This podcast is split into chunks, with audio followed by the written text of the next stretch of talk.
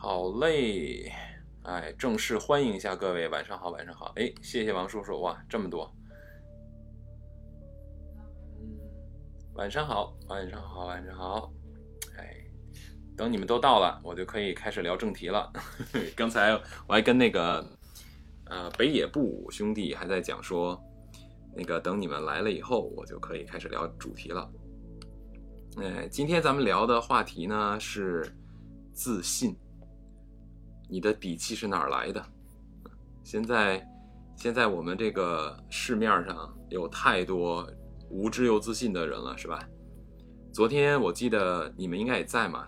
昨天我记得我跟那个谁，呃，墨轩姐在聊天的时候说到，就是 PK 的时候就经常需要去捧一下对方，是吧？所以就让我想起有这么一个主题，我今天就来聊一下这个主题。嗯。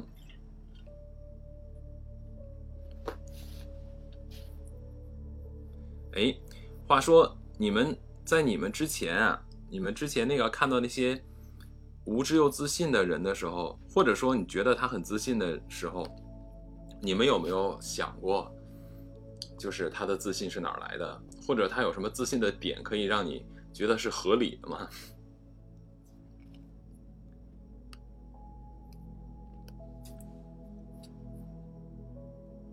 我得等一等，没准小追在打字呢。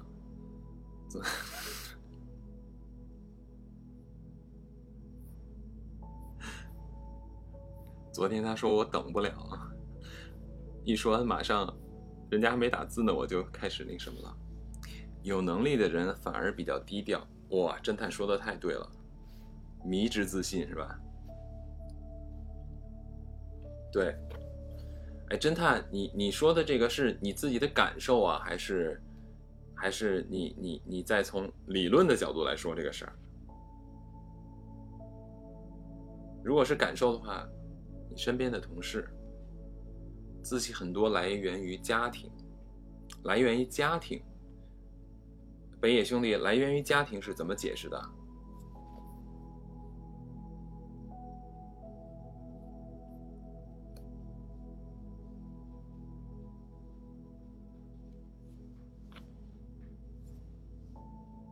家庭环境影响，呃，你的意思是说，呃，他们的家庭让他们觉得他们比较优秀，或者是给了他们呃自信的底气。比如说，可能他们的家庭的经济条件，或者他们家庭的社会社会地位，或者是呃家庭的这种这种知识氛围，是这意思吗？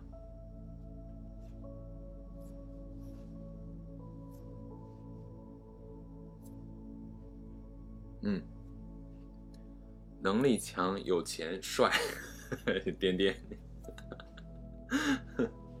嗯，好嘞。刚才就是你们说的都有道理，然后刚才侦探说的呢，就，所以我刚才很好奇，他说的是他的感受，还是他是在说一个理论性的一个表述？因为他的这个说法就是一个非常理论性的表述，而且也符合，啊，这个无知又自信的定义。那这个就要从一个一件事情说起哈，就很有意思。我们先说这个，有这么一个，你们有没有听过？你们有没有听过心理学上有一个有一个名词叫做达克效应？达克效应有没有听过？哎，一诺来了，太好了！你刚刚来，正好我刚刚开始，没有是吧？对，达克达克效应，有听过吗？或者也可以叫邓宁克鲁格效应。今天我讲自信，不是讲达克，今天讲无知又自信。为什么无知的人会比较自信？或者说很多特别自信的人，其实他们很无知，这是有原因的。所以咱们就今天聊一下，那聊这个的目的是什么哈？我能想到聊这个的目的是因为，呃，首先第一点，在在我以前没有没有去了解过这个心理层面的这个问题的时候，当我看到一个无知又自信的人，我觉得特别弱智，就特别傻，我就很很觉得很烦这种人啊。后来呢，后来当我看到这个以后，我又对自己进行了一些反省，我发现其实这种无知又自信的这种形式哈，在我们每个人身上其实都有，只不过呢，在我们不同的呃社会角色，或者在我们我们处于一个不同的一个社社会群体中的时候，哪怕是家庭群体也有这个情况，我们可能就会觉得我们可以判断别人是否无知。我们自己其实也会有一点这种这种带来一种自信感，其实每个人都有，这是第一一个。第二一个呢，当我了解了这件事情以后，我我反倒对很多是会比较宽容一些哈。就当我发现了他有这个问题的时候呢，我就会对他比较宽容，因为我能够看清楚他的原因是什么。如果看不清楚这个原因，你只能看到一个现象结果的时候，嗯，像我这种性格吧，就会给我带来很多的。不爽的点，就像开了我那小开关一样，你知道吧？所以就会让我觉得，哎，这个这好讨厌啊，这种就这这种感觉，嗯。所以呢，了解了以后，我觉得对我们自己的认知，对我们自己去看待周围环境的时候，也会有非常大的帮助。所以我今天想，还专门想聊一下这个事儿。有这么一个心理学上的一个说法，叫做达克效应。达克效应啊，其实达克呢，他是用了这两个人的名字的啊中文音译的。第一个字就是邓宁和这个，呃，不是不是第一个字，就是邓宁和这个克鲁格也有这么翻译哈。邓宁邓宁和克鲁格这两个人呢，都是心理学的两个教授。然后他的英文叫 Dunning，Dunning，所以他我们有的翻译就叫达克，就用了他第一个的这个音啊。有的人就叫他邓宁，对吧？那这这两个人，他们他们就在这个。提出了这么一个领域，说达克效应它反映的是什么概念呢？说当一个人啊在某一个领域缺乏知识和技能的时候，他通常会导致一个就是高估自己能力的这么一种情况，在这种情况下就叫做达克效应啊。与之相比的时候。呃，你就会发现，在这种效应呢，它也会导致在特定领域表现特别出色的人。我说的为什么叫与之相比啊？就是相反的。如果有些人在某一些特定的领域，他非常的出色、非常优秀的时候呢，那他就会认为啊，他所认知的这个东西是一个常识性的东西，是一个很简单的东西，他呢也会。来低估自己的能力，这个时候就会产生一种，有的时候我们有的人很不自信。我相信你们也见过这样的人，其实他非常的优秀，或者说在我们看来他在某些方面或者这个人的很多的做法，呃，很优秀，但是他自己却认为自己很不优秀或者非常没有自信。这个其实也是一种达克效应，就是他在特定的这种领域或者在某一个环境下，他。因为非常出色，出色到他认为这是一个常识，每个人都懂，每个人都这样，甚至可能很多人比他还更懂，就会导致他不自信。所以呢，这种低估自己能力的一些表现，也会给人带来困扰。我们自己其实也可以看一下，在有些东西，我们的不自信是真的，因为我们在认知层面不够，还是我们也许实际上已经超过了很多别人的认知？这个其实都是可以去反省的两边。达克效应呢，它最早是在这个一九九九年的时候，嗯，做过这么一个实验。哎，稍等我，因为可能他们要用微波炉，如果卡的话，应该就是他们这边用微波炉。达克效应最早呢是在一九九九年的时候，在美国的康奈尔大学做过这么一个研究，嗯，然后这个。这么一个研究，就是它为什么会出现这么一研究啊？就是在有一不好意思，可能刚才卡了一下这个网那个微波炉。他们做了一个研究，是因为在美国的这个宾夕法尼亚州匹兹堡那个地方啊，有一有一个人出干了一件特傻的事儿。他干了一什么傻事儿呢？他去抢劫，他去抢劫银行。然后呢，他呢就是不知道从什么地方就看到说，因为柠檬。你把柠檬加热以后，哈，呃，它会氧化，氧化以后它会变棕。如果如果你沾上这个加热以后的柠檬汁以后，会让会会也影响到，比如说掉色呀，或者改变颜色。所以他就很有意思，他就把这个柠檬汁啊，就涂在了脸上，他就认为说，他如果把这个柠檬汁涂在脸上，就会导致他的整个的这个脸就变 颜色。他就用这种方式堂而皇之的去抢劫了，结果很快就被警察给抓了。等警察抓到他的时候，他就非常的惊讶，他觉得自己的计划应该是天衣无缝的，他他没有办法就是去承受这个结果，而且也没有办法相信，啊，怎么能够警察这么快就找到他？这是个真事儿。所以他接受采访的时候，他一直就是认为自己是哇，这个我这么我我我这么精密的打算，这么这么，呃，这这么有科学性的这个方法来来来实来实施我的计划，为什么会这样？就引起了这个两个康奈尔大学的这个研究人员的好奇心哈，就是我说的这个邓宁和克鲁格这两个人。然后结果他们就去做了一个实验，他们做了一个什么实验呢？把呃，把这个一些学生，就是康奈尔大学的一些学生，当实验对象，然后呢，把这个把他们这些实验对象呢，就给他们进行了一系列的评测。比如说，他们就找来一些呃特别有名的这种幽默大师，就是那种写笑话的，或者说创作这种，比如说相声段子呀，就类似这种人吧，专门写笑话的人，把这些人。找来以后，就专门去给他们写一些这个幽默的段子呀，或者是笑话东西，就让这些学生来进行评测。这个里边呢，就涉及到了不同的一些内容哈，有关于幽默的，有关于阅读的、写作的、语法的、逻辑推理的，总之就去评测他们各个的方面。然后呢，等这个等他们拿到这个实验结果的时候，他们就发现一个特别有意思的事情啊，他这个实验步骤就在结束之前有一个。有一步啊，非常有意思啊，他是问这些就是受试者这些学生，问他们说，你们觉得你们在这个评测中啊，你们的表现如何？就是比如说，他可能表现为这个评测者这个群体中比较优秀的呀，还是比较差的？结果出现了一个惊人的发现哈，什么惊人发现呢？就是这些来进行评测的学生，这些进行评测的学生。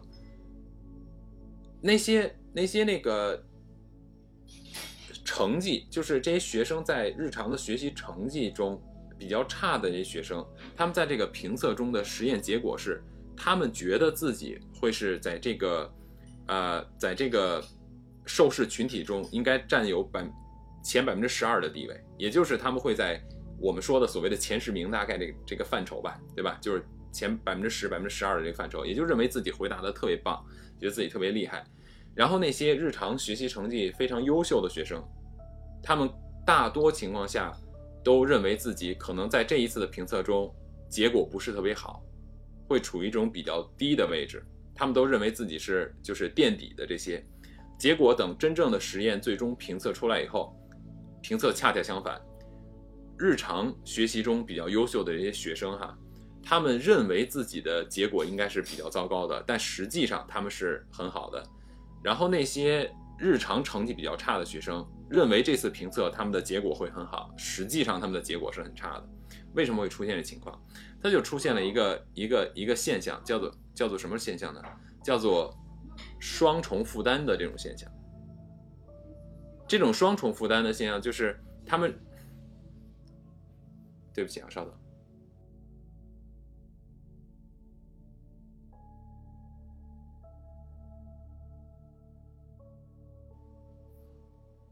然后这种双重负担的这种这种情况就是什么？就是当一个人在别的学习的状态下，他的这个认知，他的学习能力比较强的时候，他的整个推理能力、分析能力，他的这种思辨的能力，然后他的这个认知程度、知识知识储备程度都会比较好。所以当他们在去分析任何一件事情的时候，他们都会用用更多的理性的、更高维度的方法来去啊解决问题和分析问题。所以在这些人认为他们做的事情是一个很正常的事情的时候，很常理性的时候，他们就会低估自己的这个认知水平；而那些日常学习成绩就比较差，他们通过主观的这种判断方式来决定某一个结果的时候，他们反而觉得自己非常优秀。也就是说，他们认为他们自己回答的一些问题是啊正确率比较高啊，然后可能会超过其他所有的人。是这种情况。这个就存在一什么问题？因为很多的人之前咱们聊天时候也聊过，就很多的人他是不知道自己的知识边界的。如果你在一个比较狭小的知识边界的时候，那你就会认为你做的决定成这个正确率就会比较高，因为你根本就不知道外边是什么，对吧？不是咱们有句老话说嘛，就是，呃，青外有呃山外有山，楼外楼有楼，对吧？一山更比一山高。呃，天外有天，其实都是这个意思。那如果你要是你的知识边界非常小的情况下，你就会认为自己的判断准确率就会比较高，就是一个知识边界的问题。然后这样的一个结果，这样的一个结果就会带来，就产生这样的结果的很多的原因是什么？就比如说第一个就是叫锚定锚定的偏见，锚定效应。这个锚定效应它通常都是根据自己的经验来做判断。对吧？我比如说，我看到某一件事情或者某一个问题，我会把我以前做过的和找过的，或者是我认为我见过的一个结果，作为我评判这一个新的问题的一个一个标准。但是他没有办法进行一个分析，就是我现在面对的这个问题和我之前的问题是不是一样的？他没有办法做，他只能进行对比。根据经验来做对比，这个在我们的生活中太多了，是吧？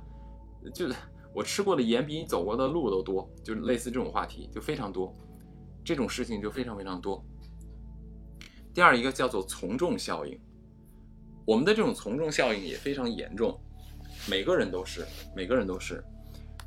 嗯，如果一个群体在他的认知，比如说。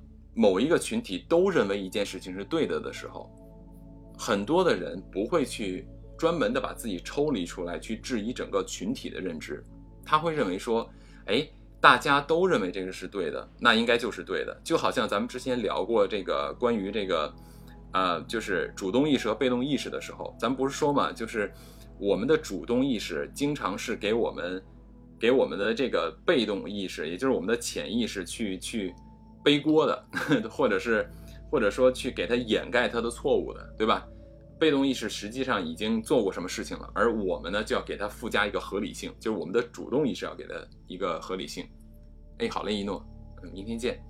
然后我们给他的这个合理性以后呢，这个，这个就是就是我们怎么判断？如果说，比如说我们的主观主动意识出错的时候，我们怎么判断我们这个是没有错的？就是看群体效应，少数服从多数嘛，对吧？大家看都是这样的，说，哎，你刚才不是这么说的哦，你是那么说的，你刚才没有说过这句话。那即便我们可能记得说，哎，不对呀，我好像说的刚才说的就是这个话呀。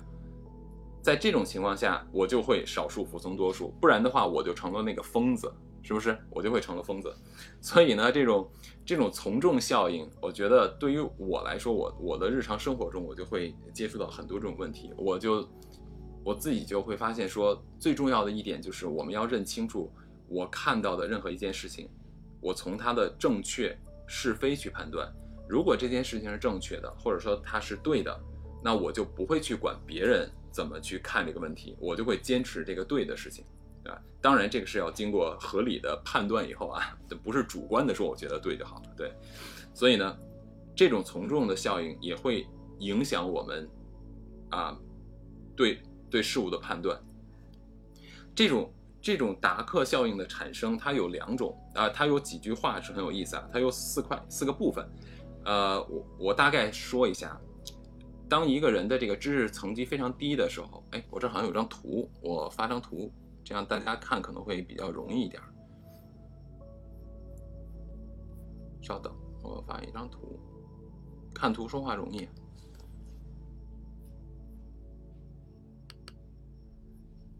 对，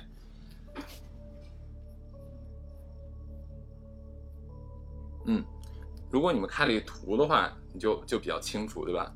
当一个人在这个属于零点的位置的时候，他。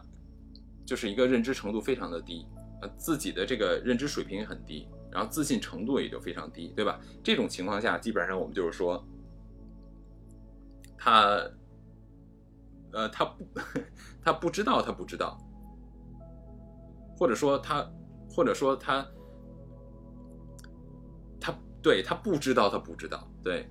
然后随着一个人稍微读点书以后，慢慢的就会往这个山上边走，叫做愚昧之山。它这个这个就是达克效应的一个一个图形的显示哈。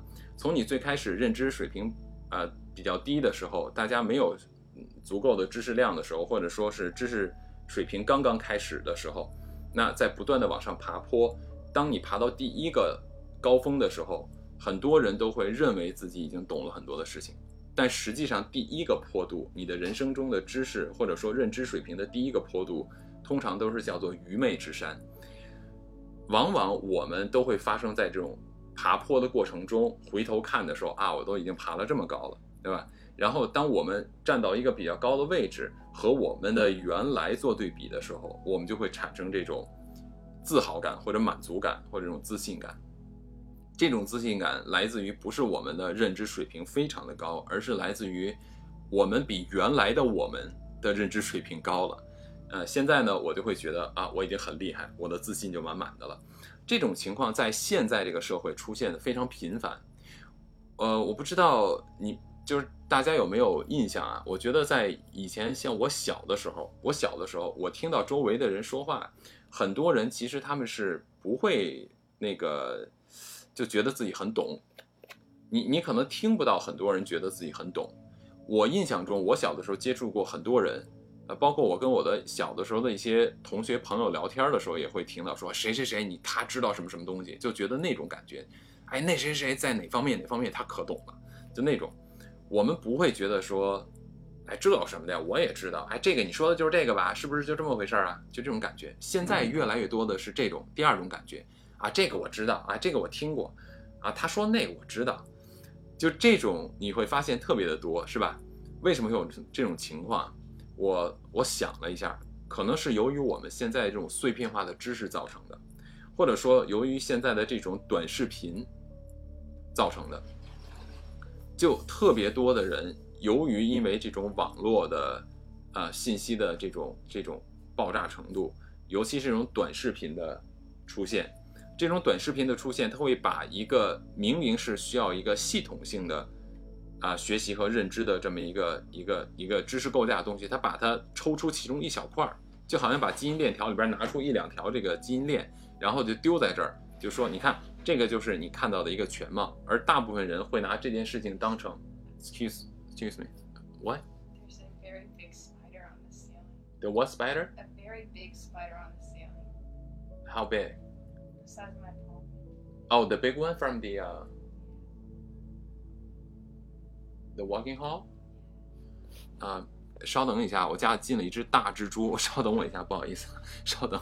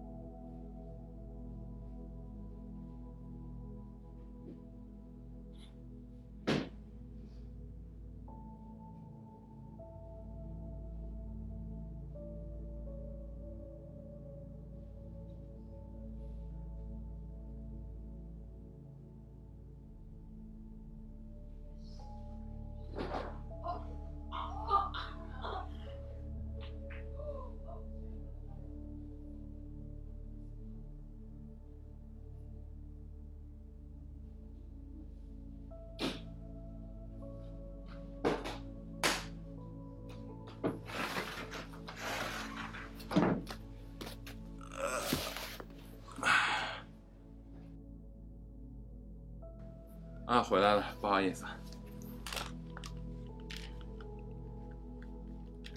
一只大蜘蛛，伸开腿有点像手一样大，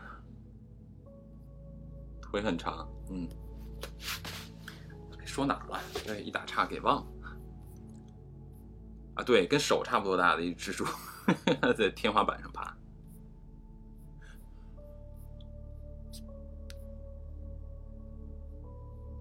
OK，呃，我想想，我说哪儿了？刚才。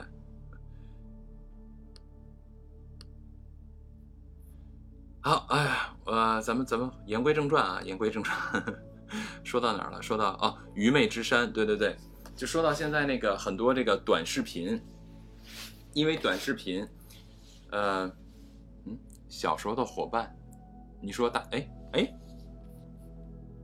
还没听三哥唱。小时候的伙伴，你说大蜘蛛吗？小的时候的伙伴。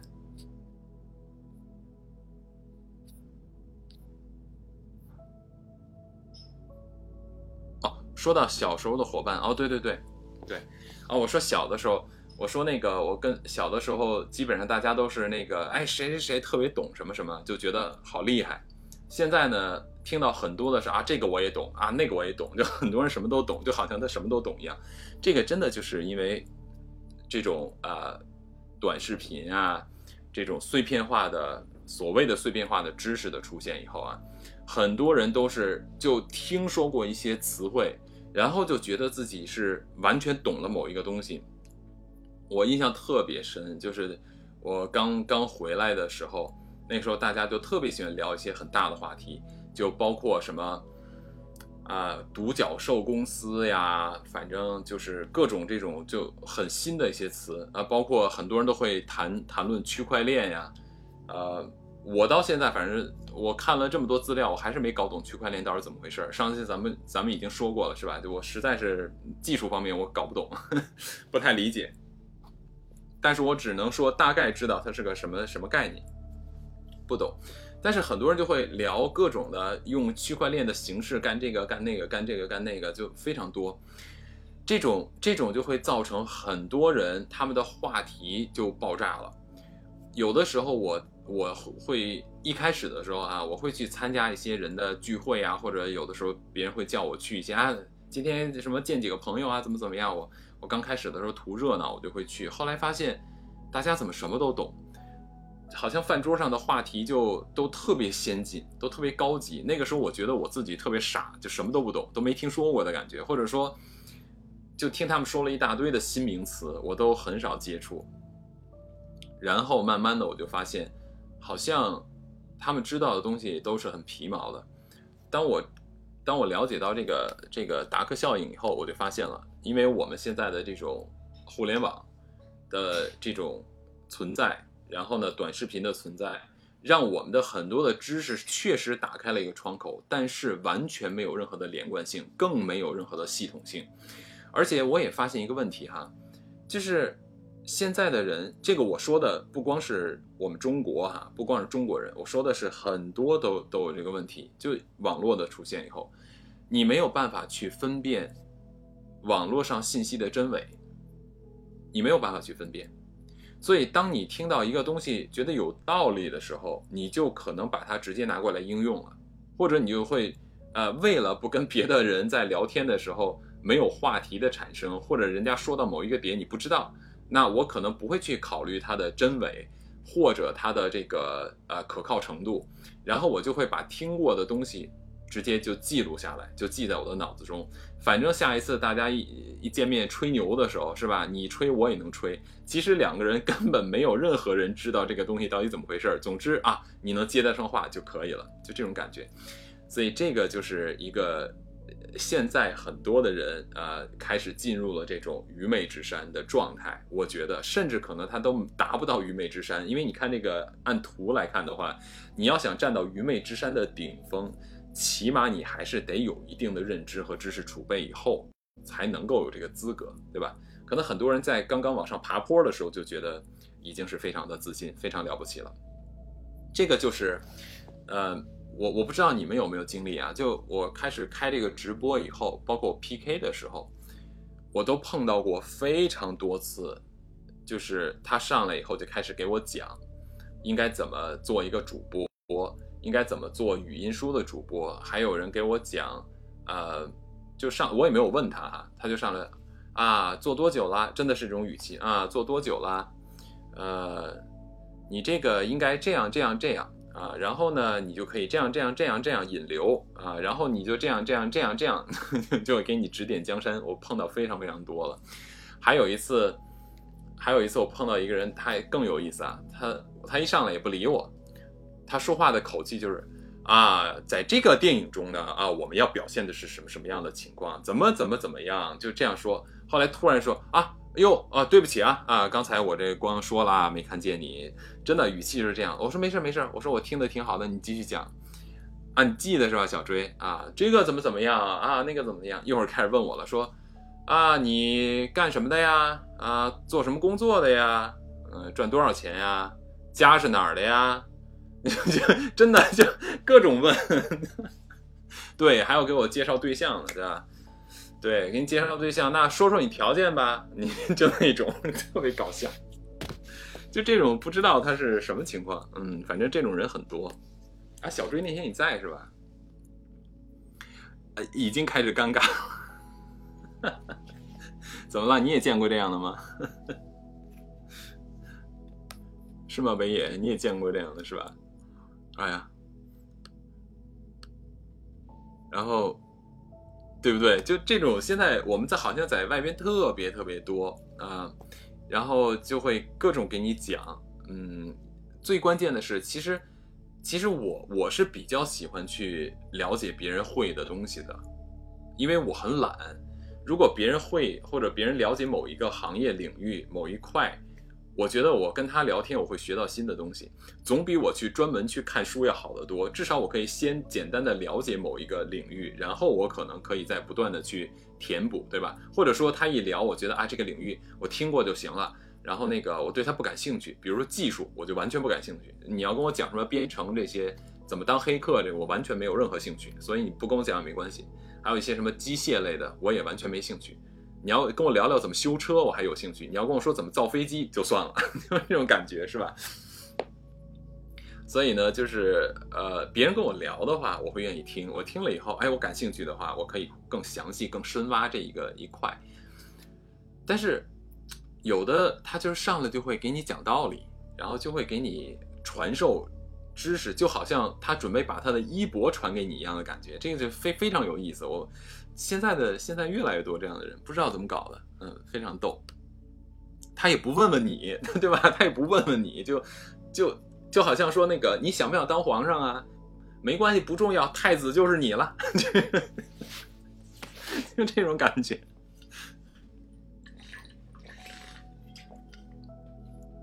所以，我们我们见到的很多这种迷之自信的人都来自这儿。我在我在网上也看到这样的人。我觉得这种迷之自信，它除了我们说的这个认知以外，哈，它还有一些，我觉得还是认知问题啊，不能说除了认知以外。我觉得除了这种从众效应以外，它还有一个叫做类别偏差。这个类别偏差跟这个也有关系。它什么类别偏差？就是他会把自己误认为自己是属于某一类的。比如说啊，比如举一个简单的例子，他认为自己是帅哥这一类的，只要他认定啊我是属于帅哥这一类的，而且呢他自己会对帅哥产生一个独立的评价体系，也就是，你比如说，我觉得某一个事物美或者丑，它是一个很主观的，对吧？你很难去定义一个东西是美还是丑，因为这是非常主观的，对不对？所以呢，当一个人如果说啊我这个这个。我认为什么样的人是很帅的，他自己定义了这个帅以后，他自己就会把自己这个角色套进去，说我就是长成这个样子的，所以我就是个帅哥。我前两天看了一个那个，前两天看了一个小视频，超级搞笑。有一个大龄，应该不算男青年吧，一个大龄男中年，呃，真的是应该是三十多岁，三十多岁。哎，彦祖，彦祖就说，对他就是这种状态。然后呢，这个，呃，反正也是看起来蛮沧沧桑的哈，就是我们说的这个发际线已经 很很靠后了，呃，上边也很稀少，然后也就三十出头吧，我看他，嗯，他拍这个视频是坐在一个这种铁铁的这种上下铺的这么一个床上边，我觉得应该是可能是呃工厂宿舍之类的，然后呢，牙齿好像缺一个，因为呃。前边可能是有一个牙齿的部分是缺的，对年轻人，我觉得如果上岁数的话倒还好，但他不是，他很年年轻，三十多岁，嗯，长相嘛我就不去描述了，反正我估计你们要是看到的话，应该不会有人觉得他长得帅，他就一直说，他就他的视频就拍说，我就搞不懂啊，现在的女孩子们到底想要什么样的啊，我。什么？你说这个条件我这样啊？你说那个条件我也有啊？你说这个条件我都可以啊？但是我都已经找了五六年了，为什么我还找不到女朋友呢？然后他说，我身边的朋友也跟我说呀，你长得这么帅，怎么会找不到女朋友呢？然后他说，我自己也一直在想啊。然后他真的就拿出一个镜子，我长得这么帅，为什么？我就找不到女朋友呢，然后他就看着，他就看着屏幕说：“女孩子们，你们看我长得这么帅，你们都不动心的吗？”这 这种，我当时看那个视频的时候，镜子裂了，是吗？哎呀，我我我没有办法找这个视频，我能找到的话，真的很想发给你们，它非常有意思。就是这个，就是我当我们看到头上一直乌鸦，一只乌鸦飘。对，他是很认真的，他不是那种就搞笑视频，他真的是非常认真。因为我看过这个人，他经常被爆出一些视频来，就是放到外外面的这个网网上哈。呃，他是就是我们说的那个，呃，不知道，反正就是他经常放一些视频出来，他真的自己就是这么认为的，特别有意思。他不是故意的，他他那个不是故意的，他真的是这样以为的，啊，他就是自己就是这样以为的。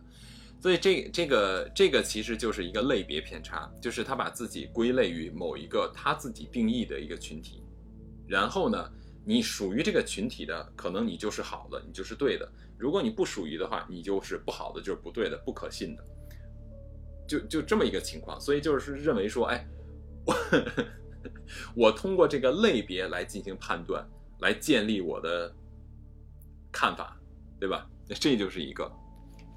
所以，我们再回到刚才那个曲线图上看，我们我们的这个认知呢是这样的：就刚开始的时候，我们是在最最原始的时候，是我们什么都不知道，对吧？然后随着我们的认知不断的增加，我们的知识量不断的增加，我们就会攀升到这个愚昧之峰上面去。在这个时候，在这个愚昧的山顶的时候，我们是最容易自满的，我们是最容易产生这种自信感和快乐感的。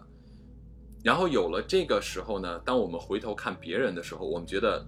都可以踩在我们的脚下，可是随着我们的这个认知层级不断的加深，当然很多人哈，可能未必都到得了这儿，当然也有更也有一些人呢，到了这以后，他就觉得到了世界的顶峰了，是吧？所以他可能就会停止他的认知了，非常多这样的人。如果我们要看一下身边的人的话，非常非常多，甚至我们的很多长辈都是这样的，很多很多长辈都是这样的啊，他们就会不停的用所谓的经验来教育你。用很多的所谓的这个他们的人生的这个经历来教育你，这个都是认知层级非常低的一个表现。所以我对啊，包括我跟我妈妈也经常聊天，就说这个，呃，我我妈就还好，我我这点我表扬我妈，我妈就是一个，呃，一直都喜欢不断的去学习新的东西的这么一个老太太，是吧？所以这个这个非常非常好，嗯，但是有很多的年长的这些长辈。他们很早以前就开始就已经停止了自己的认知和知识的增长，但是却因为年龄的原因，可以来不断的打压年轻人。这个在我看来就是一个非常不好的事情，我就会叫他们倚老卖老，对吧？这样的人也非常多，这样人也非常非常多。所以呢，随着我们的认知的不断的增加的时候，我们的这个我们就会冲破我们的这个认知圈。当一旦我们冲破了我们的认知圈的时候，我们就会看到更多的未知的领域。这个时候，我们就会发现一个什么问题？说，哎，原来我这么无知啊！我们就会开始自省，开始自我怀疑，开始自己去评判和重新来审视自己以前的认知的这个正确性。那这种情况的话，我们就会往一个谷底滑落，叫做绝望之谷。为什么呢？就是你相当于是打破了你原来自对自己的一个认知。原来我花了这么多的时间和精力，到最后我其实并不是我想象的这个样的人，而且我以前以为的可能都是错的。这个时候会对我们的这种自信心是，呃，更多的打击。很多人一早就死了，没埋而已。天哪，你这个说的太狠了。呃，确实有这个问题。哦，谢谢谢谢谢谢这位听友。然后我们这个，嗯，这位听友说说话这么客气，难道我们认识吗？然后呢，很多人在这个时候是最容易产生啊不自信的，所以我才说啊，就我开始的时候我聊天我就提到我说这个这个达克效应呢，我们既要把它去看。去观察我们身边的人，他们是属于这种无知又自信的这个部分呢，还是说属于我们，就他明明是很优秀，但是呢，他并不自信的这么一个群体。有的时候对于我们自己也一样，比如说我就听小追说他不自信，但是小追非常好，对吧？又喜欢读书，然后呢，这个对吧？咱们听他直播的时候，他他每次都准备的内容很好，他也有自己的想法，然后。又爱存钱，所以就是现在现在呃这种情况下的话，他还认为自己不够自信啊。我觉得是不是应该去考虑一下？也许他可能是因为知道的东西越来越多，所以导致的他认为自己越来知道的越来越少。经历的关系，以后你自己说，我又不知道你的经历，咱们就举个例子，别太认真了。如果是经历的话，以后咱们单独说经历的事儿。这个有的东西还是要摆脱的，对，咱们咱们要摆脱以前的。我也有这样的经历，我相信每个人都有这样的经历啊。我以前特别喜欢跟别人较劲，就我以前特别喜欢去跟别人辩驳，啊，我一定要把对方辩倒。其实很大一部分原因都是我小的时候的经历。是跟我亲戚之间的问题，所以这个很正常，每个人都有。小追的学习态度值得学习，没错，我也是这么觉得。对，所以在我们到了这种，到了自己的认知不断的增加的时候，不断的自己反省，不断的自己来重新审视自己的认知的时候，当我们出现了这种不自信，我们就要知道哈，就是我们其实是在进步的。我们现在唯一需要做的事情，就持续的学习，不断的让自己提高认知，慢慢的就会走向所谓的这个叫开悟之坡，也就是我们要走向啊真正能够更清楚的知道自己知道什么和不知道什么的这个差别啊。很多人其实他完全不知道自己知道什么或者不知道什么。像达克效应里边，它有这么一个分类。刚才我第一个我我提的是说，这个很多人是。呃，不知道自己知道什什么，对吧？第二一个呢是，这个以为自己知道什么，就或者说根本就不知道自己不知道什么。第三一个是知道自己不知道什么，最后一个叫做知道自己知道什么，对吧？所以之前咱们说那个孔子说的“知之为知之，不知为不知，是知矣”，以前上学老师总是翻译成。啊，什么知道是知道，不知道就是不知道啊！不能不知道装知道，知道装不知道，这就不谦虚了。这个是谦虚啊，知道就知道，不知道不知道，这个就这这这这这显然是不对嘛。其实这个就是一个要要让你知道你的知识边界的问题。其实如果按我们小的时候学的这个，知道就是知道，不知道就是不知道，这不就是句废话吗？这一点意义都没有。那我们怎么知道我们知道？我们又怎么？不知道我们不知道的，是不是？所以这个其实就是啊达克效应的这么一个图形，我们可以根据这个图形自己就了解一下自己现在处于的状态，或者也可以把它看成哎别人我们身边的某一个人处于的是某一个状态是什么样的一个情况，对吧？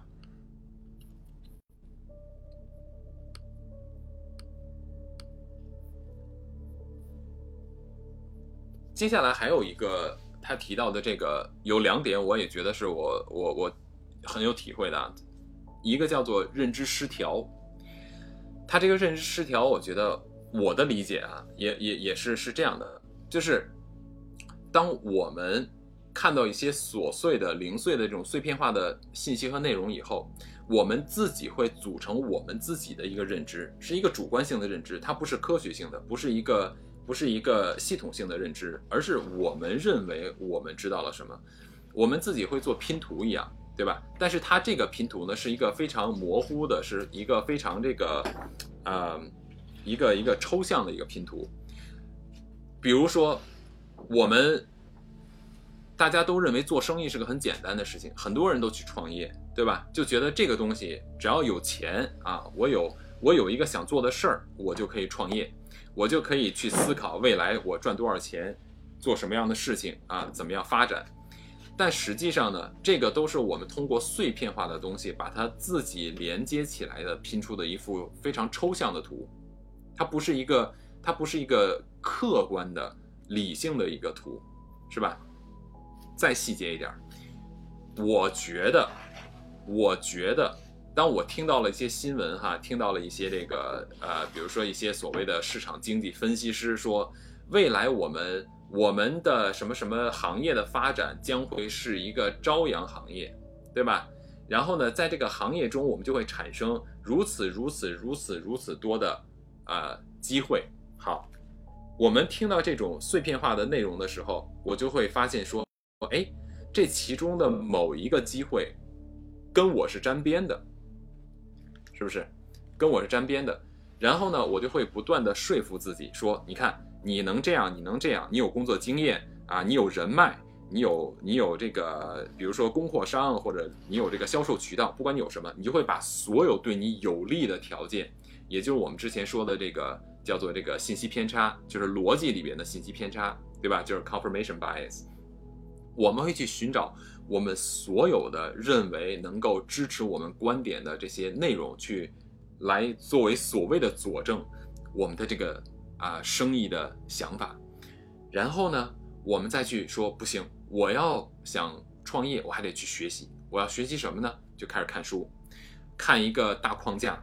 我需要了解财务知识，了解税务知识，了解管理知识啊。然后我就去干什么？我就去看短视频，怎么开户啊？怎么办营业执照？你需要什么办什么国税，办什么地税？然后我需要什么？怎么雇人啊？我开一个餐馆应该怎么选位置？全部都是通过短视频也好，或者通过这种碎片化的读一两本书，来去拼凑出来的一个所谓的商业逻辑。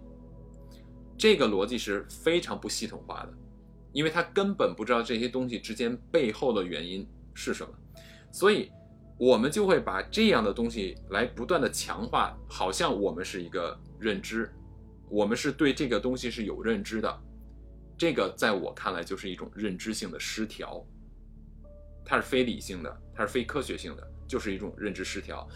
你就是大家应该在日常生活中也碰到过这样的人吧？就比如说，我以前当过老板，所以我懂。我以前做过，我以前做过某一个行业，所以我对这个行业特别了解。这种其实都是一个认知性的失调。我们只是把我们认为我们知道的东西，就变成了我可以去作为评判标准的东西，然后把我们的经验、经历就变成了我们锚定的偏见。就最开始咱们提到的那个锚定效应的这个锚定偏见，对吧？这个就是一个认知的失调。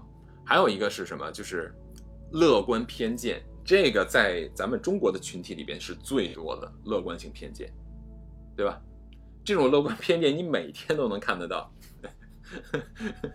比如，比如这个二舅就是一个典型的乐观偏见，是不是这样？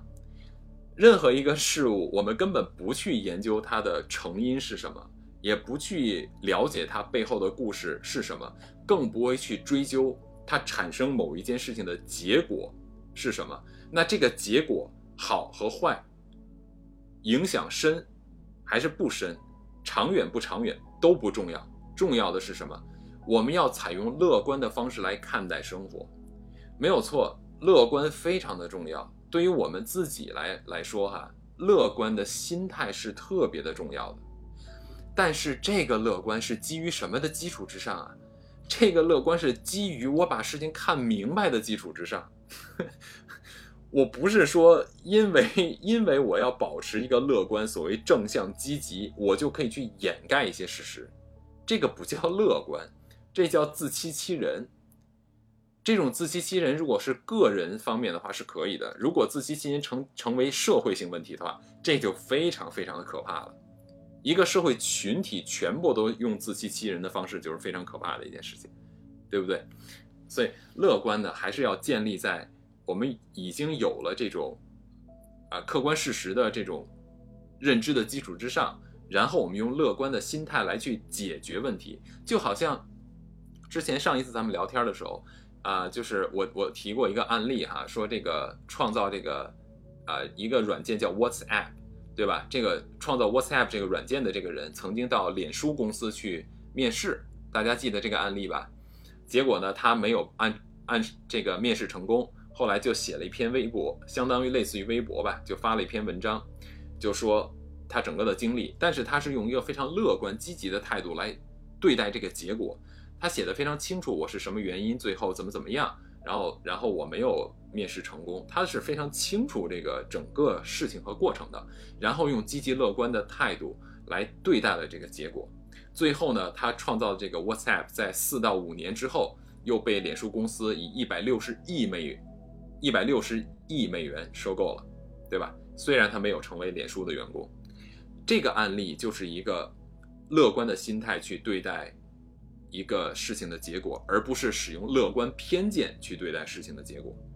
如果用乐观偏见去去看待任何事情的话，那天底下就真的是没有任何事儿了，而且你也不会有任何的进步了，对吧？这种乐观偏见还存在一个什么问题？就是我们用我们的觉得好的乐观的东西去看待别人不好的东西，也是一种乐观偏见。比如说，嗯，我穿了一双很便宜的布鞋。其实我这双布鞋对我的脚是非常不好的，对我的脚是非常不好的。为什么？因为鞋底太薄了。大家都知道，呃，以前咱们小的时候可能穿的鞋底都很薄哈，那个年代可能也没有太多人在乎这个事儿。现在我们都知道了，脚底的骨骼对人体的整个全身的骨骼的重要性，对吧？所以保护脚是非常重要的一件事情。但是以前咱们不懂啊。那现在呢？假设我穿了一双很薄的鞋底的鞋，然后我去嘲笑另外一个人，我嘲笑他什么呢？哎呀，你不要看他那个鞋，啊，穿的是双耐克的，那都太老了，那么旧的鞋了，对不对？这个也是一种乐观偏见。我们把我们认为的好的东西，然后去跟别人的所谓的不好的东西去做比较，我们产生一个所谓的正向的结果。但是呢，他却忽略了一点，或者说他根本就没有去去按实际情况去做比较。我们一双，我我们穿的一双再新的。平底的这种布鞋，你去跟一双穿旧了的耐克鞋去比较的话，你你觉得到底哪一双鞋会对你的身体更有帮助呢？对不对？这种乐观偏见存在的特别多。我我再举一个实际的例子哈，我举一个实际的例子，这个呢存在社会群体中也是一个很麻烦的一个事情，很麻烦的一个事情。我去那个。我们都知道，我们这边有非常多的，我想想，我说哪一个比较好啊？嗯，我得注意一点 我怕我不小心又说说说的不对。嗯，好吧，我说我说这个好了。呃，大家记得我我说过，我之前带呃国内的学生到呃美国那边去我的那个项目的事情，对吧？有一次呢，我们不是坐火车嘛？我好像提过这个事儿，我再把它说一下吧。这个案例还是挺挺明显的，啊，我带他们去坐火车，是从那个我们学校那边到新奥尔良，然后呢，学生去了以后，有一个学生就会这样说：说，哎呀，美国的火车站怎么这么破呀？确实很破，他那个火车站确实很破，就是一个，呃，一个一个小小月台，然后呢，有一个小破房子。就是很小很小很小的一小破房子，基本上可以算是半露天的棚子。我就我们现在可能国内的很多的这个大城市的可能公公公公交车站，可能都比它那个都比它这个火车站看起来要要好看的多哈，真的就是小木头破房子。然后他就在那边，他就在那边就会呃说，哎呀，这个美国的火车站太破了，然后就开始进行比较。其实他刚开始说破，我是没有任何问题的。因为他他他描述的是一个事实，我我同意他的这个火车站是挺破的，对。但是呢，后来呢，他就开始进行比较，他就说，你看咱们中国的火车站怎么怎么样，你看咱们的火车站如何如何如何。那这个时候呢，因为我的项目本身就是一个跨文化认知的这么一个项目的主题。所以这个时候我就会去跟他聊，我就会跟他讲，我说你看啊，这有一个差别，你可能没有看到这个一个本质性的一个差别。这个本质差别是什么呢？就是美国的火车的整个的铁路线路都是由一个公司，也就是一个私有企业建立的，就是全美国的铁路线都是一个家族自己花钱修的。所以呢，他们的火车站呢，也当然是私有财产，也当然就是这些私一个家族的公司自己花钱修各个月台火车站，对吧？我说我们国家的火车站不一样在哪里呢？那个是那个是用所有纳税人的钱来建立的，这是不一样的。一个是个人掏腰包，一个是由国家力量来掏腰包，这是完全不一样的概念。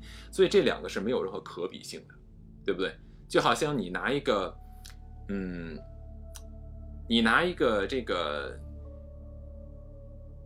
嗯，一个人开的一个小面馆儿，对吧？就我们街边那种小面馆儿，你拿一个小面馆儿去和一个，呃，咱们国企的这种百年老字号的这么一个这个餐饮集团去做比较，它的力量就不一样。这是第一点。第二一点，我说凭。一个家族的力量可以在美国这么大面积的土地上去铺满所有地方的铁路线，这也不是件小事儿吧，对吧？所以这个其实就是一个乐观偏见。我们有的时候这种乐观的偏见呢，是为了让我们自己产生一种乐观的心态，或者让我们自己产生一种愉悦感的时候，就会用一些，嗯，会用一些认知上边的。嗯，不能说不好，只能说是认知的差异，然后来进行一个比较，产生一个比较乐观的结果。这样的结果叫做偏见，而不是真实的结果啊，这就是乐观偏见的问题。那我我就现在想说一下，如果像有这个达克效应，如果要是属于处于这种对个人的影响，它会有什么样的一个问题呢？讲句俗话，就是没见过世面。北野这个说的很到位，对，可以这么说，是没有见过世面。所以真的，我我强烈的建议各位啊，尤其你们要是啊有小孩的或者很年轻的，不要真的不要浪费自己的时间，也不要浪费孩子时间，一定要多让他们出去看看，多看看不同的世界。不光是说不同的省份，如果有机会的话，一定要多看看不同的世界。我说的不同的世界，不是说一定要去特别发达的地方。其实，因为我很喜欢旅行嘛，其实我我也很喜欢，我个人更喜欢去的是什么样的地方？我更喜欢去相对比较弱一点的地方，比如像，啊尼泊尔啊、不丹呀，像这些国家，因为，因为我觉得，呃，发达的地方呢，它自然有它的好处，可能再加上就是因为我我我生活的环境，这个我见的也也也不算少，毕竟生活的环境也大概是这样的一个氛围里边。我更想去看的是，在一个对于我自己的母国跟中国比较起来相对比较薄弱的地方，我更喜欢去看他们的生活。看他们的生活，我就发现有两个特点哈，我以前也没有这个感受的。这是我二零一零年去了吉尔吉斯斯坦的时候，在那边的时候，我有这种感受的，因为我那个是我第一次除了啊美国以外去另外一个国家，那相当于是我去的。第二个外国应该这么说吧，去的第二个外国，我去那个我去那个地方的时候呢，我我的一个非常强烈的感受就是他们的首都比克什啊，我就感觉像我小的时候八十年代的北京，或者九十年代初的北京，他们有一定的基础建设，但是呢，很多东西都是非常的落后，比如说，啊，他们的车叫 Mashuka，Mashuka 的这个意思呢就是蘑菇，但是他们的那个 Mashuka 是什么？就类似于我小的时候，你们要是年龄小，应该都不知道，就是如果在九十年代的时候，你们可能坐过那种小巴没有？不知道你们的城市有没有啊？北京那时候有小巴，不是有大巴车吗？就大公共，还有那种小公共汽车，就是一小面包车，里边挤好多人在那叫，走了走了走了，再上一位，再上一位就走了，就那种。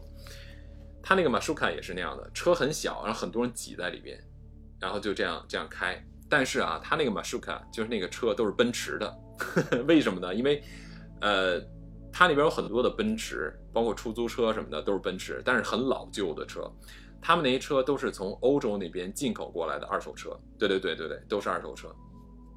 然后包括吉尔吉斯斯坦，我看到很多的大巴车上面写的叫“终极友谊车”。应该是中国给他们的，就是中国还是吉尔吉尔吉斯斯坦的这种大巴车非常多，绿色的，就跟咱们的这个公共汽车是一样的长的，上面写的中文“终极友谊车”。所以我当时第一次去那个地方的时候，啊，我现在回想起来哈，我觉得我就是一个没见过世面的人的这么一个一个心态，我就会有一种优越感。我当时去的时候，我真的是我我一开始去的时候，我就会有一种优越感，就会哎呀这个东西，哎呀好落后呀。就哎呀，好脏啊！当然我可能没有那么夸张，但是呢，我确实有这种心态，我不能否认这一点。就比如说，呃，当我们到那边以后，它有一个大市场，很像原来北京的劝业场，就很像北京原来的一个那种铁铁皮棚子，然后里边就各个小小小摊位的这种地方，或者叫小商品批发的这种地方。然后我当时去的时候，我就说哇，现在还有这个。嗯，然后它那个前面的路呢是那种土路，没有铺砖，没有什么其他，就是就是土路。一下雨的话就会泥巴，就是感觉就是我小的时候的那种北京的样子呀。所以我当时就是就会有一种优越感，哎呀，这个不就是我们这二十年前的中国吗？二十年前的北京，见多了才能平常心，对，真的是。但是随着我后来就去过不同的地方以后哈，我慢慢的就会发现。啊，你见的越多，你经历的越多，好的坏的你都看过了，你就不会再去关注它什么好不好和坏不坏，你更关注的是在某一个不同的环境下人是如何生活的。那在这个环境下生活的人，他跟我们的这个人是有什么区别的？因为后边的时候给我的体会是，我觉得人是决定一个地方的重点，而不是这个地方的所谓的啊这个领导或者是。政府，我觉得是人才是决定一方的生活环境的最重要的这个群体的重要性。什么样的群体，你就会有什么样管理你的人，对不对？所以呢，我我我觉得有有的时候就是去有一些人会说一些什么什么之类东西啊，我我我个人很多事情我是不同意的，但是呢，我也不会去全部都去啊就去攻击。为什么？因为。什么样的群体，你可能就会面临着会有什么样的人来管你。所以，如果想改变一些现状的话，首先应该是从群体层面，就是大众层面，我们要去改变我们自己，改变我们身边的人，改变我们的孩子。你的未来，未来能够管理这个群体的人才会有变化，不然的话，永远都不会有变化，一直会这样。我在不同的国家都看到这个问题，对吧？嗯。很多，其实我看到很多相对比较薄弱一些，或者说还在发展中的国家，通常都会有很强的这种自尊心。反倒是你到了日本或者美国或者欧洲，呃，像不能说欧洲啊，应该说像英国或者比较这个发达富裕的国家的话，他们没有什么这种自豪感，也没有太多的这种这个优越感。因为什么呢？他们更多的是关注问题，而不是关注于成就。这个是我切身的体会，反而我到，比如说像越南，比如像那个啊吉尔吉斯斯坦，啊，我就不多不多举例了。反正越是到相对比较薄弱一点一点的地方的时候，他的这个这种优越感或者自豪感会更多一些。这个就让我想到了我以前也是这个样子的，对吧？就我我在看到别人的时候，我也会有这种优越感。其实。可能想想看，也许就是一种自卑感吧。慢慢见多了就好了。所以一定要有机会的话，自己多出去看一看啊，也带孩子多出去看一看。另外一点，这个我可能说的跟这个没有直接关系哈，但是我就还想多句嘴。我们我们在去到一些比较或者不如我们生活的环境的人的时候，很多人就是见不得别人好。我们确实有这个问题，确实有这个问题，这个都是需要自己去啊、都要自己去那个解决的，尤其是对我们的下一代，真的需要去解决的。你看，我不知道你们记不记得，就是我们有的时候会会看到有的人说什么，我要带我的孩子去那个穷的地方看看，对吧？就是那种看看人家是怎么生活的啊，让他学习学习，知道知道他的生活有多么的美好啊。他再不好好学习，他都对不起他这一份生活啊！你看人家那个连那个鞋都穿不上，还要去上学，他这个车接车送都不好好学习。其实这是一个典型的一个错误性教育。我不知道大家有没有想过这个问题？这是一个典型的错误教育，对吧？这个会让在这样教育中的人出来以后，会变成一种高高在上的感觉，他是一种上帝视角去去看别人的，这个是不对的，这是非常不对的。就好像支教一样，你知道非常有意思啊。我那一波去的那个学生，到了美国那边以后，因为我的这个整个的这个内容里面会安排一个叫做社会公益活动，那那那边的社会公益活动它是非常的严谨的，而且是具有非常长时间历史的，有上百年历史的。就那边的所谓的这种社会公益啊，真的是有上百年历史的，对吧？不像我们这边的一些高校，他们。基本上不是一些每一个高校都有所谓的这个呃什么搞公益啊，什么支教，而且通常都是支教类的这种活动是非常非常多的，对吧？我我我估计你们应该也也都见过和听过，但这个问题就存在的非常严重。我就按我我说的这一波学生去哈，去了以后，当他们看到和学了这些那边人是怎么做公益的，比如说。嗯，我不知道我举没举过这个例子。如果你们听过了，那我就再再说一遍，没关系哈。可能至少北北野肯定是没听过。比如说，他们之前那个我们这个活动里边是呃，我们学校的这个公益部门，就是这个叫做义工啊，义工的这个学校专门有这个部门，义工的这个部门来以后就给他们给我们的这个这些中国去的学生就讲啊，他们的义工是组织是什么，然后弄了一些让他们做的活动。他们就拿来了一些新的毯子，新的毯子，全新的，还没有拆封的毯子。然后呢，我们做的事情是什么呢？就是他们这些毯子是要在圣诞节的时候发放给那些比较穷的家庭，就圣诞节的时候作为礼物发放给这些比较穷的家庭啊，就让他们也能够感受到这种温暖的感觉。我们要做的事情是什么呢？就把全新的毯子拆开包装以后，然后把它剪开。剪开以后呢，再把两个毯子绑在一起，就绑出一个，把边边哈都剪成一条一条的，再把呢整个四个边呢两个毯子在一起把它绑起来，看起来就好像是一个正方形的，然后有裙边一样的这么一个一个一个一个感受哈。我们在做了一段时间以后，有些学生就一开始的时候觉得很烦，他们觉得说好好一个毯子给不就完了吗？这多此一举，干嘛要剪了呢？我说哎。我说你这个问题你为什么不直接问呢？后来他就鼓起勇气就问这个我们大学的这个老师，啊，然后我们学校的这个人呢就给他讲，就这么回答他的，说没有错，如果我们不剪它的话，是很方便就可以发放给这些我们要帮助的人。他说，但是呢，我们做这件事情，让你们现在剪开它，重新把两条。毯子绑在一起的原因是，我们不希望当我们把这个毯子放到给他们到手上的时候，让他们感受的是，我们只是从沃尔玛买来了东西，用钱给了他们。我们希望他们拿到这个毯子，他们可以知道我们在这个毯子上边是用了心的，是有有我们自己的亲手去做的，是让让他们能够感受到。我们是真心的在帮助他们，而不是用钱来丢给他们。这个就是为什么我们要把它剪开，加上我们自己去手工的元素在里面的一个很重要的一个原因。所以这个时候就引起了这些学生的一个讨论，他们就讨论到说，他们在国内的时候做过一些学校组织的一些公益都是什么？他们就觉得，呃，一个感受，他们自己说的感受就是什么？我们做的最多的也就是支教，我们从来没有想过说我们从内心上面应该去和被帮助的人是平等的，从来没有想过这个问题。因为我们还做了另外一个活动，就是去带这些学生到到一个叫 Food Bank，啊，它是一个到各个地方都有，叫做食物银行。这个食物银行在各个州啊各个城市都有哈，这种一个非常庞大的一个公益组织。这个是这个叫做食物银行是干什么呢？就是所有的这些零售店，包括沃尔玛呀，就是这些大的超商超啊，零售店，还有一些啊小的一些零售店。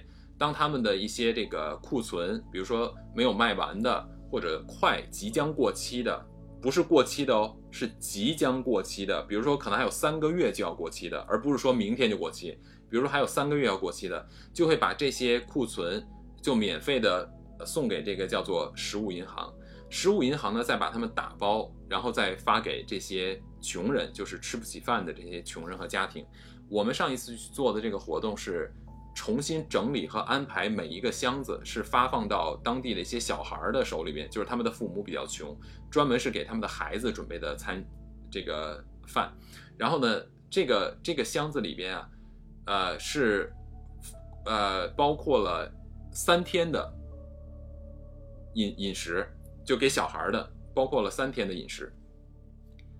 这个时候我们就发现一个问题，他。就是我们我们负责的这个工作是什么？就是在一个跟像工厂的流生产线一样，我们就负责装箱，就是把不同的东西呃分配到箱子里边，然后再打包好，然后把它摞起来哈。我们当时可能做了得有几百份，每一个箱子里边都有不同的东西，比如说有果汁，有牛奶，有麦片，然后有包括还有什么巧克力，就是这种零食。然后还有这个一些其他的，比如说肉类的东西，罐头之类的。然后呢，这个这个人就跟我们讲说，我们为什么要给这些孩子这些东西？他们在把这些东西为什么要每一个孩子都分的分着装这些不同的东西？每一个箱子都要保证有所有的这些东西。他就是说，首先第一点，这些食物的选择是根据小孩子在不同年龄段。成长时候所必须的营养来进行分配的，也就是说，不管他穷不穷，他都应该跟别的孩子一样获得相应成长的营养，这是他的出发点，这是第一。第二，为什么要有巧克力？因为他们说，我们希望，即便他们生活在比较穷的家庭的小孩子，也一样可以和普通家的孩子一样，获得小孩子最喜欢的糖。就是巧克力或者一些糖果，就是说没有小孩子不喜欢甜食，对不对？所以他说我们希望啊，所有的小孩子啊都可以和普通的家庭的小孩子是一样的。这样的话，等他们长大的时候，尽可能的让他们不觉得他们跟其他的孩子不一样。然后在呃营养的层面上，尤其是对大脑的发展，如果说他的营养跟不上的话，可能会导致他的这个呃成长过程中大脑发育啊不够好。他们就会失去了在社会上更好的竞争的机会。我们希望等他们长大的时候，可以通过他们个人的努力，也可以去和其他的孩子一样，获得同样的竞争机会。这个就是他们的出发点。所以，我们听到这些东西以后，包括我自己也一样，那个也是我非常深入的去了解这些事情的一个一个出发点。我们还去了一个叫做 Animal Shelter，就是。啊，一些流浪的动物的一些啊收容所，去打扫他们的这个狗舍、猫舍，还有一些动物的这些啊救助的东西，他们都是都是免费的，都是义工型的，很多人都去帮忙。就是你要有钱就出钱，你没有钱就出时间，你也可以既出钱也出时间，没有任何的压力，也不觉得应该，完全就是发自本心，也没有任何道德绑架，你应该干什么完全没有。完全凭自己。有的人去说，我就不喜欢狗，没关系，你喜欢猫，你可以去，你可以帮忙猫那一边，没有任何的道德绑架问题哈。呃，所以呢，就是这些事情做完以后，这些学生就进行了一个讨论，说我们的这些公益活动通常都是去，要么就是支教，要么就是一些什么。他们跟我的，这是他们原话跟我说的。之前我没有，我没有想过，因为我不知道国内做什么。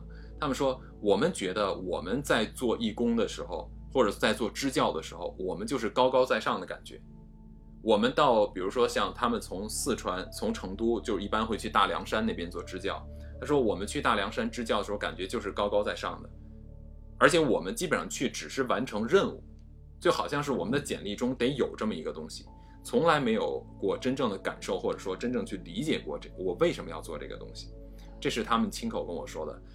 第二一个呢，就是在这个群体中，有一个小男孩，他是广西人，然后他的感受特别深，他就跟我，他就跟所有的人说，他说我特别能理解你们说的这一点，就是高高在上的感觉。他说，因为我小的时候，我小的时候就是被支教对象，他说我感受过什么是被支教，所以，所以就是就这些东西，当时给我的这个呃触动也挺大的，我就觉得，嗯。呃，有的时候可能我们从这种个人的角度出发的时候，可能可能思考的就站在别人的角度去思考的就会比较少一些哈。这个跟今天的主题没有特别大的关系，没有特别大关系。我正好就想起来了，我觉得这个说到关于对这个达克效应对个人的影响这一块，我觉得如果一个人的这种。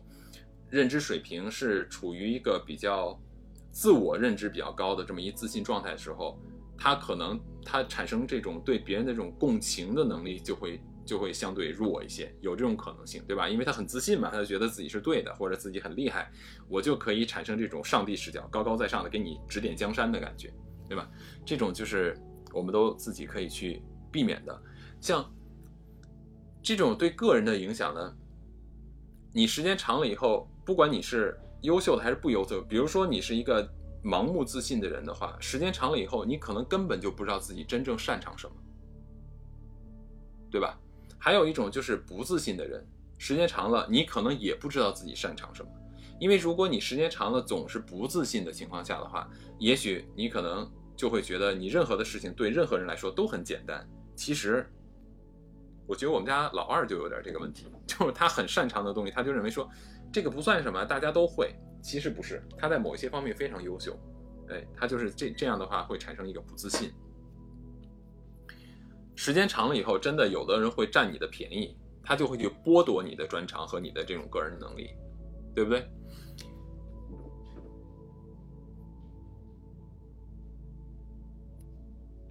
还有一些时候啊，就是如果我们要是说在。啊，不是很自信的情况下，会不会产生这个问题？比如说，当你面对某一项挑战的时候，对吧？当你面对某一个挑战，对别人来说是非常挑战的事情，你可能就会一不小心，你就会认为自己是什么？就是，哎，这只不过就是我的，我就我就擅长这个呀，这没有什么了不起的呀，这跟别人比起来没有什么了不起的呀，对吧？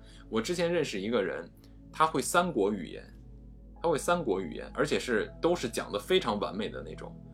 在在他找工作的时候，我经常跟他讲，我说你这么大的优势，对吧？你你在美国找工作，你三国语言这么大的优势，而且他所从事的行业，对，就虽然说没有对语言的要求，但是他完全是个加分项，因为美国什么人都有嘛。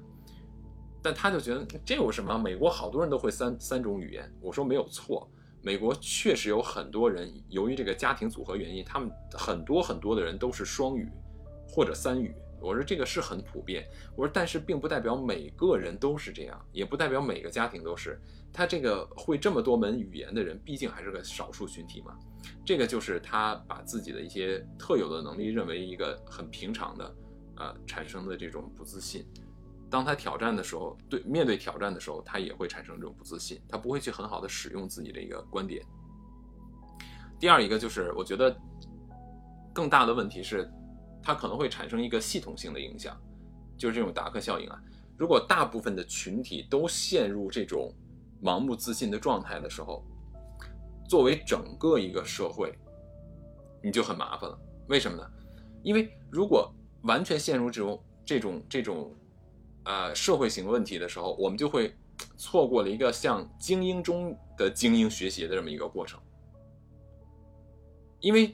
你如果社会性群体过于自信的话，你看不到你这个社会群体以外人的优点了，你看不到别人的强项了，你没有办法去分析别人的好处是什么了，而你通常都活在和陷入在自己的好之中了，这个不就相当于是闭门造车、一叶障目的感觉了吗？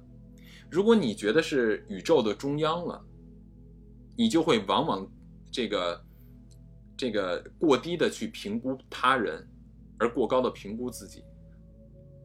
北野，你不要给我加话。所以，所以呢，呃，有这么一个说法啊，说这个舞台中央的人，往往都是能力低于平均水平的人，对不对？我我没有话里，嗯，好嘞，我知道，我知道你懂。呃，大家不懂，我肯定也不说，是吧？知音说与知音听，不是知音不语谈，对不对？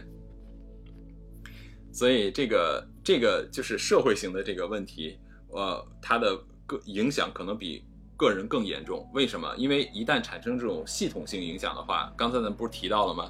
它有一个存在一个叫什么？它存在一个叫做从众效应，对吧？它会产生一个从众效应，所有人都这么认为，你一个独立个体出来说不是这样的，那你就完蛋了，这个就非常麻烦了，是不是？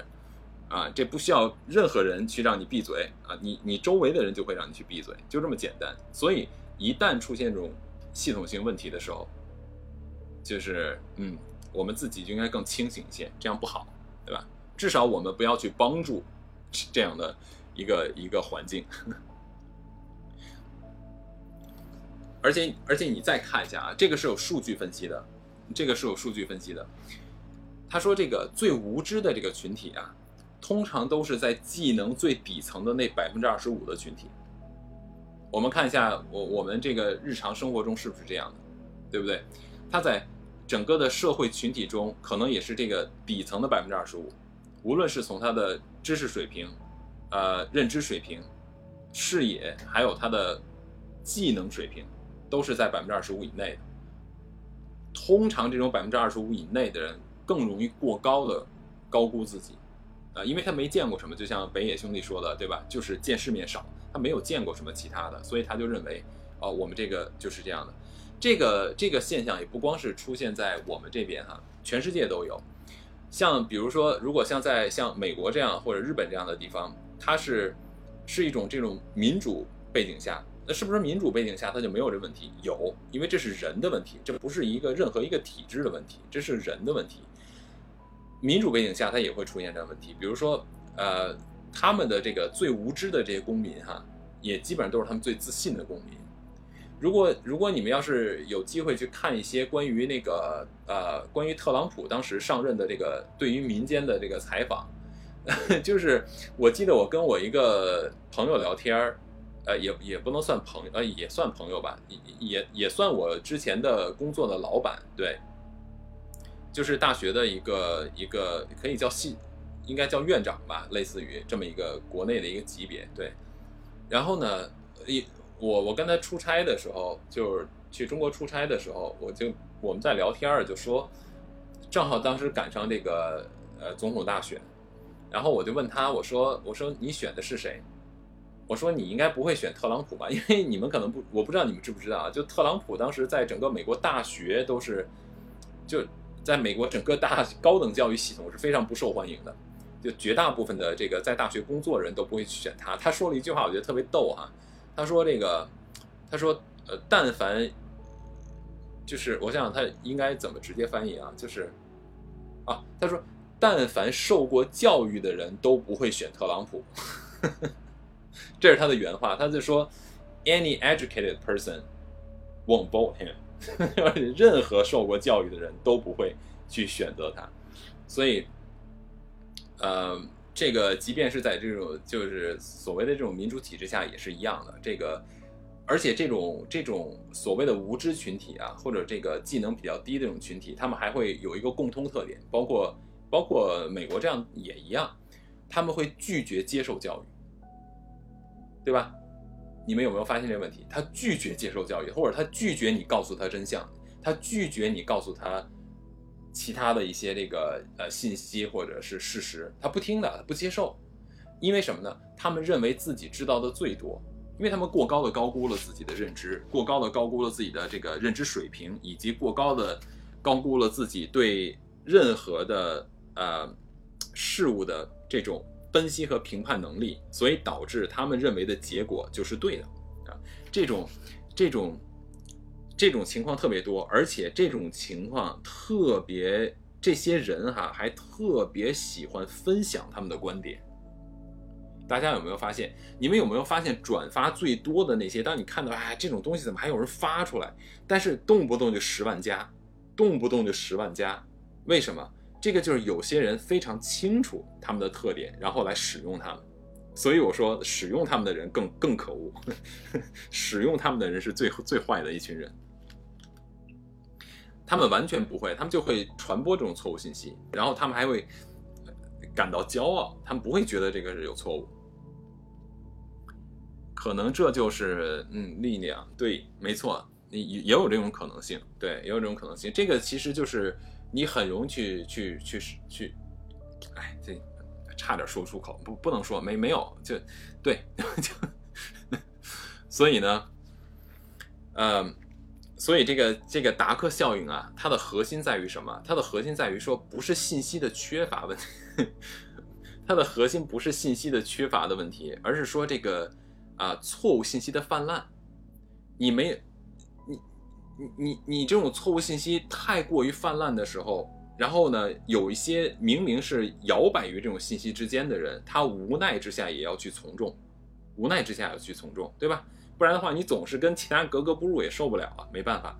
哎，至于这个，这个错误信息如何鉴别？因为现在这种网络时代哈，如何鉴别这种信息的真伪？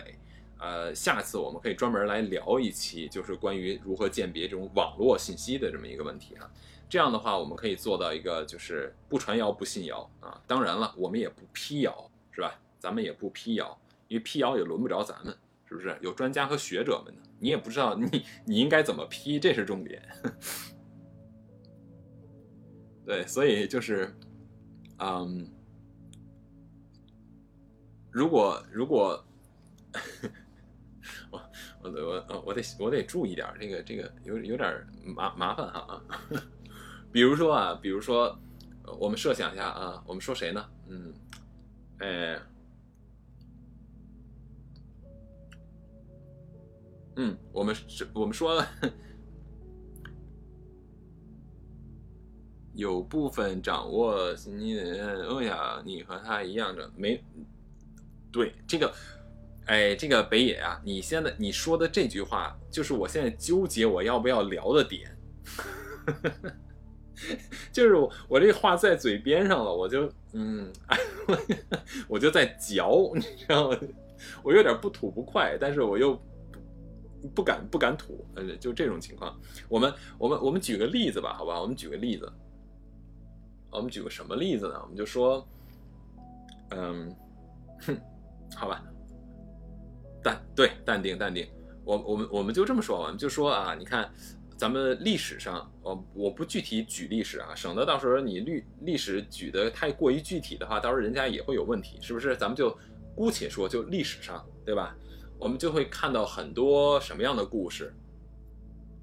人在屋檐下不得不低头，对的，没错。呃，我们就举一个，比如说在历史上，我们看到很多这样类型的故事啊，就是，呃。鱼肚子里边找出一个纸条，是吧？然后就说谁谁谁将要如何如何，什么什么天下将是他的，这个天下将会姓什么姓儿是不是？然后呢，这种信息通常在什么人去传？都是在这个最底层的群众里边去传。然后最底层群众，哟，这是老天的旨意啊！来吧，跟着他一块干吧。哎，这事儿就成了，是吧？哎，这这种这种历史不断的出现。有的是学以前的这些人啊，有的时候呢就是自己创造出来的。咱们再说一个，比如像，呃，太平天国，这是可以提的，对吧？太平天国，哎，也是一样，他不也都是利用的是这群人吗？还有呢，洋务运动不什么洋务运动，那个那个那个那个，那就就哎，不是什么洋务运动，那个那个，就杀洋人的那个叫叫什么来着？呃，在嘴边上就说说不出来了，突然就语塞。大家知道我说什么吧？就什么我刀枪不入，然后我杀洋人，就那那个那个那个叫什么来着？哎呀，忘了，不就是他们杀了这个洋人，然后才引起的？哎，叫什么来着？忘了。你看，就就他们他们干的这些事儿，是吧？就是当时死了好几十万人，那才有几个洋人，而且，对的，呃，洪秀全是太平天国，是另外一个那个，就是说刀枪不入啊，我我们杀洋人那叫什么来着呀？就在嘴边上就说不出来了，真难受这感觉。就以前不是还有看过电影演的吗？就啊，来洋枪，我这不怕，刀往身上砍不怕，我有神功，叫什么来着呀？也是清末的时候干的事儿，真是又砸人家教堂，又烧人家教堂的这帮人。反正呢，就是一大帮地痞流氓，用着这个搞了一个正确性，白 不是白莲教，呃，那个。义和义和团，义和团，义和团，没错，义和团，就是这个，就这个，就这个事儿，就基本上都是忽悠这个最底层的这些群体，然后来搞一个所谓的啊正确的、光荣的、伟大的这么一个观点，是吧？呃，就开干，基本上都是这样的。所以呢，这种这种情况，如果出现成为这种系统性的影响的话，就会比较麻烦。刀枪不入像演杂技，就是演杂技。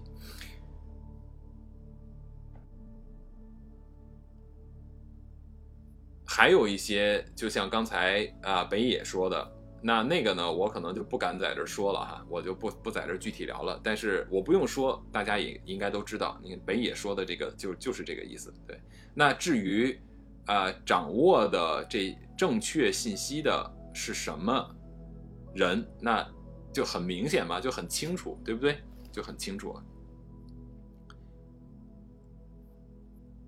所以啊，就是我们自己呢，就是这个系统性的这么一个一个问题，它其实我个人觉得哈，它它影响最大的是什么？它影响最大的其实不是在一些少数群体。真正让你想达到一些什么目的？我觉得最可怕的不是这件事情。我觉得像这种达克效应，如果在这种系统性里边产生影响的话，最大最大的问题是，它会让我们整个这个社会哈留下越来越小的、非常狭小的，而且是这种萎缩型的池塘。我们的后代，我们的身边的人。就会在这种特别狭小、非常萎缩状态的这种小池塘里边，成为这里边的鱼，成为这个非常这个这个井口越来越小、越来越狭窄的小井口里边的青蛙。这个就是就是达克效应在不断的啊，在系统问题上或者在系统中产生影响。越来越多这样的群体，越来越多无知又自信的人的存在的时候，你就会发现你在社会中的这种对信息的掌握、信息的了解渠道也会变得越来越狭窄。第二呢，你就会有越来越多的困难去分辨真实的信息是什么，对吧？因为满天飞嘛，乱七八糟东西满天飞。第三一个就是我们在这个群整个这个群体中的时候，你很难。持续性的建立这种自己的这种意识和认知，这是最麻烦的，因为包括我有一些朋友，他们的孩子也有这个问题，就是他们的父母虽然有这种想法，有有这种思考能力，但是呢，他没有办法传达的给他的孩子，因为他的孩子所处的这个环境就是这个样子的，所以一旦传达了他，他的孩子有可能会被周围的人。啊，看成异类，这个也是很麻烦的一个事儿。无知，嗯，呵呵颠颠说的我也不敢不敢不敢念。啊，对呀，啊，对呀，对呀，对呀，啊，对呀，北野，我没误会，对我说的也是，我跟你说的，我跟你说的一样。对我说的就是这个，没错。哎呀，所以今天呢，我准备的大概的内容其实也差不多了。咱们最后就聊两个，呃，第一个就是达尔文说过一个，呃，无知比知识更能带来自信，这是达尔文说的，我印象特别深哈，特别有意思。哎，咱们咱们咱们最后就大概聊一下，说怎么能够避免让自己这样的事情出现，或者说能够尽尽可能的让自己去啊跳出这种啊达克效应，不不能叫跳出啊，应该就是让自己跨过这个所谓的这个愚昧的这个这个呃山峰。第一呢，就是我们要通过去倾听和这个观察别人的表现，来避免自己的一些无知的行为啊。我们应该多去观察别人。不不要总是去表现自我，或者说总是按照自己的想法和行为方式来做。我我觉得我以前就有这个问题，特别严重。因为就像我说的，可能我自己以前的一些小时候的经历，会会，尤其是我认为我对的时候，我就想去证明我自己是对的。那随着年龄的增长，随着这个可能知识的增长，我就去发现，我应该更多的去看别人。看别人的思维是什么，表现是什么，他知道什么，他的经历是什么，他的背景是什么，他的知识认知是什么。所以见的人越来越多，尤其是越来越好的人的话，就会帮助自己来，啊，来来更清楚的认识自己。这个就是中国有句老话嘛，叫人伴贤良品自高，是不是？人伴贤良品自高，这是一个很重要的一点，对吧？第二一个呢，就是我们在认为自己擅长或者不擅长。某一件事情的时候，如果我们处于中间，我不知道我擅长还是不擅长，对不对？这个就代表了什么？就是证明你你你对某一件事情或者某一个领域的这种洞察力还不够，你的认知层层级还是不够的。如果你要是非常清楚的话，你就应该知道我擅长什么和不擅长什么，你的界限会非常的明显。就像我经常提到的，我这个朋友这个数学家，他就是边界非常明显。他知道的东西，他就会跟你滔滔不绝；他不知道的东西，他就嗯不知道，就直接摇头，就嗯不知道。他都不会去尝试说，哎，我看看我知不知道，完全不会，他就嗯我不知道。这就是非常清楚的一个人。我觉得这个这个也是我我我希望我能够一点一点成为这样的一个一个人哈。啊，最后一个，我觉得我们可能更多的需要做的，还是在持续不断的去。让自己能够有有更好的提升认知的可能性，我们再去判断和看待不同人的这个想法观念的时候，我们应该保持开放状态，不管它是来自于北朝鲜，还是来自于任何地球上的一个地方，哪怕是外星人的，对吧？我们先不不对任何的信息和和这个人进行判断，我们先去听取他讲的东西，然后来分析。他讲的东西的可这个，比如说他的这个啊可信度啊理理论点呀，就更更深层次的去寻找他这个根源，以及这个人所传达的信息的来源是什么，对吧？如果这个人要是。说的是，就到现在我家里边的一些长辈们说话都是这样，人家专家都说了什么什么什么什么东西，就这种话在我耳朵里就是屁话，就我一听我就知道你，这真的就我家里边的长辈说话就是这样，哎，人家专家都说了，就这种感觉啊，我就说，嗯，对你得回家先多读书，再听专家说，就这种感觉。所以就是这种情况下，在我看来就不用听了，不是说我们不开放去听别人的想法，而是说我们要。我们要有一个基本对他信息来源的判断。如果这个观点是出于他自己，而不是他去识人牙慧的话，那我会更有兴趣去来判别他的说话的根据，以及他这个观点的啊有效性。如果是很有效的，或者说我甚至我没有听说过的，我当然会很欢迎。但如果你只是跟我说，就跟传话筒一样传别人的东西，这个就是浪费我的时间。所以呢，我个人觉得。保持开放的心态也分两个情况，一个情况是，他所传达的信息值得我们花时间去思考、去追究的，我觉得是非常好的信息来源。如果这个人说出的东西是另外一方面，就像我提到的，他只是识人牙慧，或者他只是做一个传话筒，那。我基本上只需要知道他的传的这个这个点是从哪里来的，足够了。我不想在这样的人和传达出来的信息身上去浪费时间。这个就是就是我个人目前去判断，啊，什么人的话我会去多去思考和听，因为你没有这么多的精力嘛，是不是？嗯，当然了，我也不一定是正确的，只是我现在是先用这种判断的方式来进行判断。如果各位要是有什么更好的办法的话，或者说你们有什么其他的经验，你们就告诉我，不管是私信也好，或者给我留言什么都行。然后咱们以后可以来讨论。昨天我跟小追我们也在讨论说，以后要不要一起来尝试一下就多人的这种播啊？你们要是谁有观点，或者想聊天儿，或者想想参与某一种话题，或者想有哪个话题想讨论的话，一定要告诉我，咱们可以一起来来来来那个讨论，来来聊天，好不好？OK，那今天我给各位准备的分享的内容就是这么多，嗯，就是关于达克效应。无知又自信的心理原因，也希望咱们可以多多的自省，也可以多多的成长我们自己，也可以多多的更宽容的看待别人，希望可以吧。我现在还在这一步，就尽可能更多的去宽容别人，有的时候很难，是吧？OK，稍等我一下，马上回来。